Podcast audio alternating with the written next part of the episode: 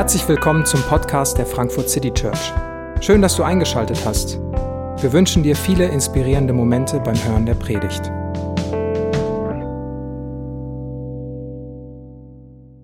Was bleibt von Weihnachten? Normalerweise ist die Weihnachtszeit eine Zeit, in der wir dem Alltag so ein bisschen entkommen, mit der ganzen Familie, mit Geschenken, mit viel zu viel Essen, einem Weihnachtsbaum, Weihnachtsliedern und auch einem Weihnachtsgottesdienst. Und all diese Elemente helfen uns so ein bisschen den Alltag hinter uns zu lassen und in die Weihnachtszeit einzutauchen. Und dieses Jahr in der Adventszeit und auch jetzt an Weihnachten ist die Weihnachtsstimmung so ein bisschen gestört. Vielleicht nicht nur so ein bisschen, sondern sogar ein bisschen sehr gestört. Und auch wenn das für viele von uns ganz anders und ganz verschieden aussieht, so ist es doch für uns alle eine, eine andere Zeit. Der Alltag will nicht so wirklich hinter uns gelassen werden, sondern er begleitet uns mitten in diese Tage hinein. Und die Frage ist, was, was bleibt von Weihnachten? Was bleibt auch von dieser Weihnachtsgeschichte, die wir gerade gehört haben, mitten in einer Zeit, wo wir nicht so richtig in diese Weihnachtsstimmung kommen? Hat sie uns auch in dieser Zeit etwas zu geben und zu sagen? Und ich möchte uns einladen, in die Weihnachtsgeschichte ein bisschen einzutauchen, genauer hinzugucken, was diese Geschichte uns denn sagen und erzählen möchte. Und die erste Beobachtung ist, wie diese Geschichte anfängt. Sie beginnt nicht damit, dass es heißt, es war einmal, also so wie ein, ein Märchen, eine Fantasieerzählung anfangen würde. Sie beginnt auch nicht damit, es war einmal vor langer Zeit in einer weit, weit entfernten Galaxie, so wie äh, Star Wars zum Beispiel anfängt. Und wenn wir solche Anfänge hören, dann wissen wir, jetzt kommt eine inspirierende Geschichte, die uns unterhalten soll, die uns ermutigen soll, aber wir alle wissen, es ist nicht wirklich passiert. Die Weihnachtsgeschichte beginnt ganz anders. Und zwar heißt es da, in jener Zeit erließ Kaiser Augustus den Befehl, an alle Bewohner seines Weltreiches sich in Steuerlisten eintragen zu lassen. Es war das erste Mal, dass solch eine Erhebung durchgeführt wurde. Damals war Quirinius Gouverneur von Syrien. Das klingt so gar nicht nach Märchen- und Fantasieerzählung, sondern das klingt nach einer ganz historischen Ansage. Wisst ihr noch, in dem Jahr, als Augustus Kaiser war und seine Steuerlisten erneuern wollte und Quirinius Gouverneur von Syrien war? Wisst ihr noch, in dem Jahr, da ist Jesus geboren. Wenn, wir, wenn das in diesem Jahr wäre, hätten wir vielleicht gesagt, in dem Jahr, als Angela Merkel Kanzlerin war, die Corona-Pandemie, die Politik und die Gesellschaft bestimmt war, wir im Homeoffice waren und auch Weihnachten zu Hause und ohne die Großfamilie verbracht haben. Vielleicht würden wir sie so einleiten in diesem Jahr, weil das ist das, was dieses Jahr wirklich passiert ist. Diese Geschichte, diese Weihnachtsgeschichte möchte uns gar nicht in ein Weihnachtswunderland entführen, sondern sie möchte uns in die Realität hineinholen. Sie erzählt etwas ganz Historisches. Zumindest ist das hier der Anspruch. Und vielleicht ist das etwas, wo wir denken so, ah, eigentlich, eigentlich brauche ich mal so ein bisschen entkommen vom Alltag. Ich möchte gerade gar nicht in die Realität eintauchen. Und dann geht es dir vielleicht so wie den, den Hirten, die da auch in der Geschichte vorkommen. Nach einem langen Arbeitstag, wo sie Schafen hinterhergelaufen sind, mit den Schafen von A nach B, nur um dann wieder von B nach A zu laufen. Und endlich war Feierabend sie konnten da sitzen und entspannen. Und auf einmal kommt dieser Engel. Und auch wenn das gar nicht zu dieser historischen Einleitung passt, dieses eine fast unglaubliche Szene, sind es doch die Worte des Engels, direkt wieder den Blick in die Wirklichkeit hineinrichten. Und zwar sagt dieser Engel, ihr braucht euch nicht zu fürchten, ich bringe euch eine gute Nachricht, über die im ganzen Volk große Freude herrschen wird. Heute ist euch in der Stadt Davids ein Retter geboren worden. Er ist der Messias, der Herr. Es ist ein Kind geboren worden, es liegt in einer Krippe und darüber ist große Freude, denn es ist der Messias, der Herr, der Retter. Jesus, der Retter, ist geboren. Und das liebliche Christkind im Stall und in der Krippe als, als den Retter uns vorzustellen, das ist ein Gedanke, der ist uns, glaube ich, eher ungewohnt und ein bisschen fern. Das, das passt nicht so wirklich zusammen. Allgemein diese Idee von Jesus dem Retter, ich glaube, da gehen wir innerlich so ein kleines bisschen auf auf Abstand, wenn wir das hören. Vielleicht weil wir es nicht verstehen und denken so, ich verstehe das nicht, also ist es mir egal. Vielleicht, weil wir denken, ja, ich komme doch ganz gut zurecht, Rettung, das ist kein Thema für mich. Oder weil wir denken, also meine Probleme sind so besonders, ich glaube nicht, dass jemand mir helfen kann. Ich muss jetzt eben damit leben. Aber all diese Gründe, die uns so ein bisschen auf Abstand gehen lassen, haben einen gemeinsamen Nenner. Denn sie, sie alle haben den gemeinsamen Nenner, dass wir im Mittelpunkt stehen und uns in so eine bewertende Haltung begeben.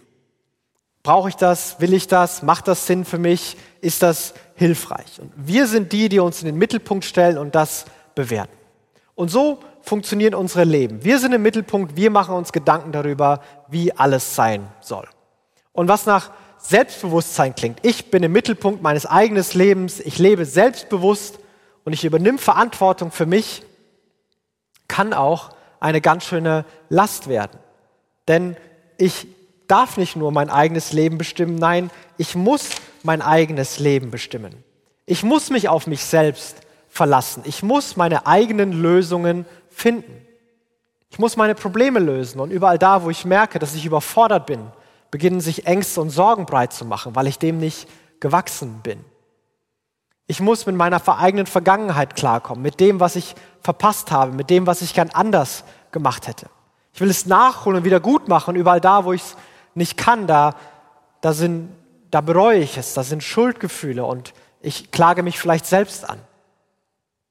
Ich muss mich selbst beweisen. Ich muss beweisen, dass ich gut genug bin, meine Leistung bringen und die Erwartungen erfüllen.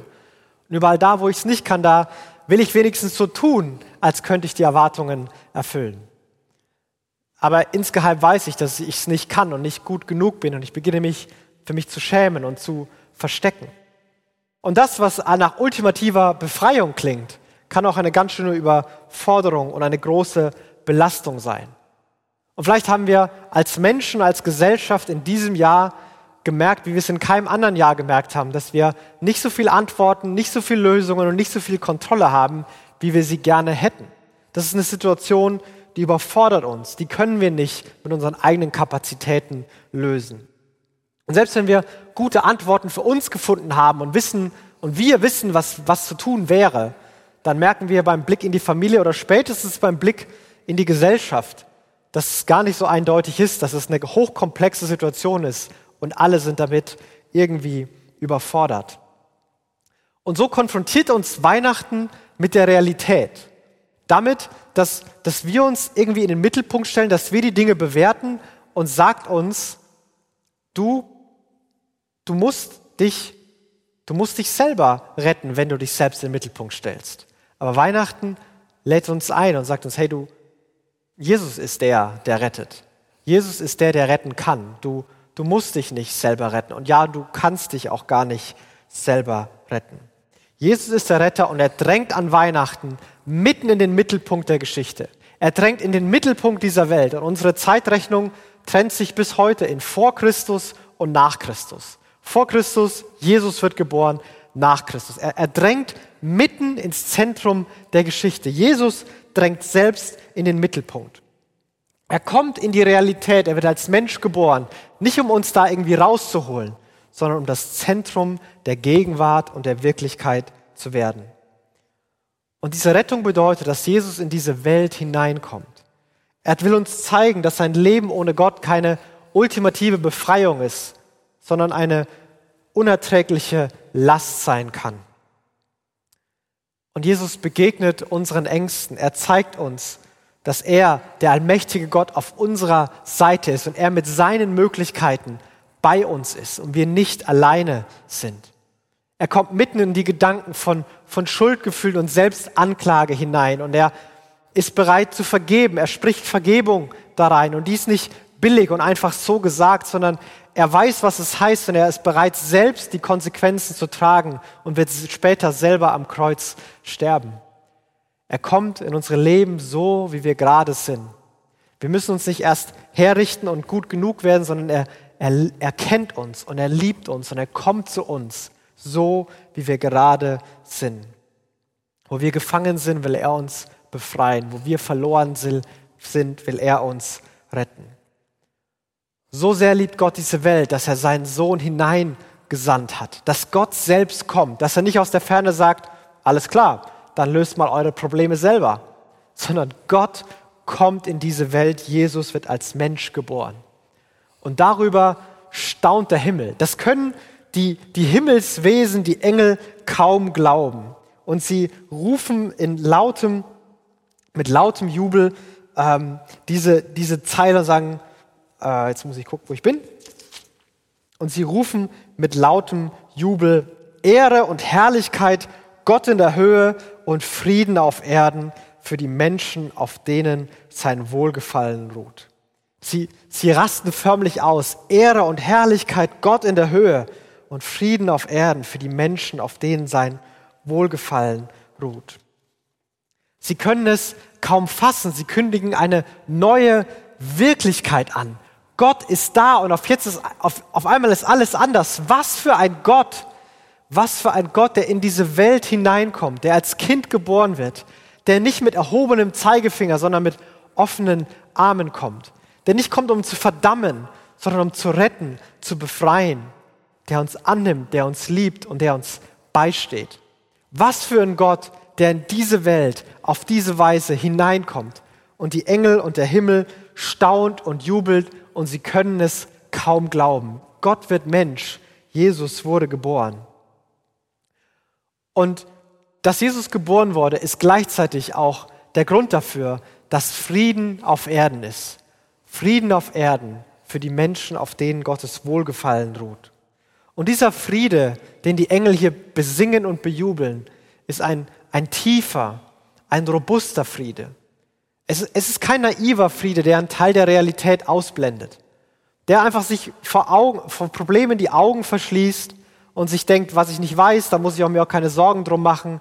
Wer nicht so viel weiß, hat auch nicht so viel Angst. Es ist kein Friede, der uns ablenken will, der uns irgendwo hineinzieht und uns ablenkt, wie uns vielleicht manchmal Hobbys oder Netflix, soziale Medien, Partys, Sport oder was auch immer ablenken möchte. Alles gute Dinge, aber alles Dinge, die diesen tiefen Frieden nicht erzeugen können. Diesen Frieden können wir uns auch nicht erarbeiten, indem wir eine gute Work-Life-Balance finden, indem wir lernen, unsere Gedanken zu kontrollieren und indem wir die richtigen philosophischen und politischen Antworten finden. All das ist gut und all das ist hilfreich, aber es, es bringt nicht die Tiefe des Friedens, nach der wir uns sehnen. Nein, der Friede, den Jesus schenken will, ist wirklich robust denn er kommt in die Gegenwart, er kommt in die Realität. Er blendet nichts aus, sondern er kommt mitten in das hinein, was ist. Und er ist überhaupt nicht naiv. Und er ist tief. Er kommt inmitten des Chaoses, in die größte Dunkelheit, in das größte Chaos unseres Lebens, mitten hinein, in, in Schmerz, in Enttäuschung, in Ängste, in Schuldgefühle, in das Wissen, nicht gut genug zu sein, in Selbstzweifel. Mitten da kommt der Friede Gottes, tief hinein. Diesen Frieden können wir uns nicht erarbeiten, er wird uns von Gott geschenkt. Und Jesus schenkt ihn den Menschen, auf denen sein Wohlgefallen ruht. Und bevor du denkst, jetzt kommt der Haken, dieser Begriff Menschen, auf denen sein Wohlgefallen ruht, ist eine Art Fachbegriff. Und der wird nicht dann verwendet, wenn über besonders fromme Menschen geredet wird oder Menschen, die ein gutes Leben führen. Nein, er wird dann verwendet, wenn, wenn über Menschen gesprochen wird, denen Gott ganz unverdient gütig und freundlich begegnet, denen Gott etwas schenkt, obwohl sie es gar nicht selbst verdient haben. Es meint Gottes Gnade, in der er Frieden schenkt. Und wenn Lukas diese Geschichte so erzählt und alles, was die Engel sagen, bei all dem, was daran so unglaublich und fantastisch ist, dann wollen sie doch einen gemeinsamen Punkt machen. Es ist wirklich passiert. Jesus ist wirklich geboren. Der Retter ist wirklich da. Und weil Jesus der Retter da ist, jubelt der Himmel. Und weil Jesus der Retter da ist, ist Frieden auf Erden. Und Weihnachten lädt uns ein, genauer hinzugucken. Weihnachten lädt uns ein, Jesus genauer zu betrachten. Kann es denn sein, dass, dass Jesus wirklich der Retter ist? Kann es sein, dass er wirklich als Mensch geboren wurde? Kann es sein, dass er den Frieden bringt, den ich gerade brauche, nachdem ich mich Szene. Und Weihnachten will uns sagen, ja, ja, er ist Mensch geworden, ja, er ist der Retter und ja, er bringt den Frieden. Jesus selbst ist der Friede. Und überall da, wo Jesus ist, ist dieser Friede. Wir sind eingeladen, eingeladen, uns von Jesus mit diesem Frieden beschenken zu lassen. Das bedeutet, dass wir, dass wir zulassen, dass er uns rettet, dass wir den Blick weg von uns nehmen und Jesus neu oder zum ersten Mal in den Mittelpunkt unseres Lebens stellen. Das bedeutet nicht, dass alles einfach werden wird. Aber wenn wir, wenn du einmal erlebt hast, wer dieser Jesus ist und was er für dich bedeuten kann, dann möchtest du selbst in größten Schwierigkeiten nicht wieder zurück. Das bedeutet, dass wir zulassen, dass Jesus uns rettet, dass wir zulassen, dass er der Mittelpunkt unseres Lebens wird. Und das kann für dich jetzt ein Moment sein, wo du im, im stillen Gebet oder vielleicht auch in einem kurzen, lauten Gebet sagst, Jesus, ich, ich will dir vertrauen. Jesus, ich möchte, dass du der Mittelpunkt in meinem Leben bist. Jesus, ich möchte, dass du mir den Frieden schenkst, den ich brauche. Und vielleicht ist das für dich eine Erinnerung, eine Vergewisserung. Vielleicht denkst du oder betest du das zum allerersten Mal. Und wenn du nicht genau weißt, was das konkret heißen kann und wie das aussieht und was das alles bedeutet, dann kannst du vielleicht den fragen, der dich zu dem Gottesdienst hier eingeladen hat. Die Einladung von Weihnachten ist es, dass Jesus in diese Welt gekommen ist, dass es wirklich passiert. Und es lädt uns ein, den Blick weg von uns zu nehmen und hin auf Jesus, ihm zu vertrauen und uns von ihm mit seinem Frieden beschenken zu lassen. Amen.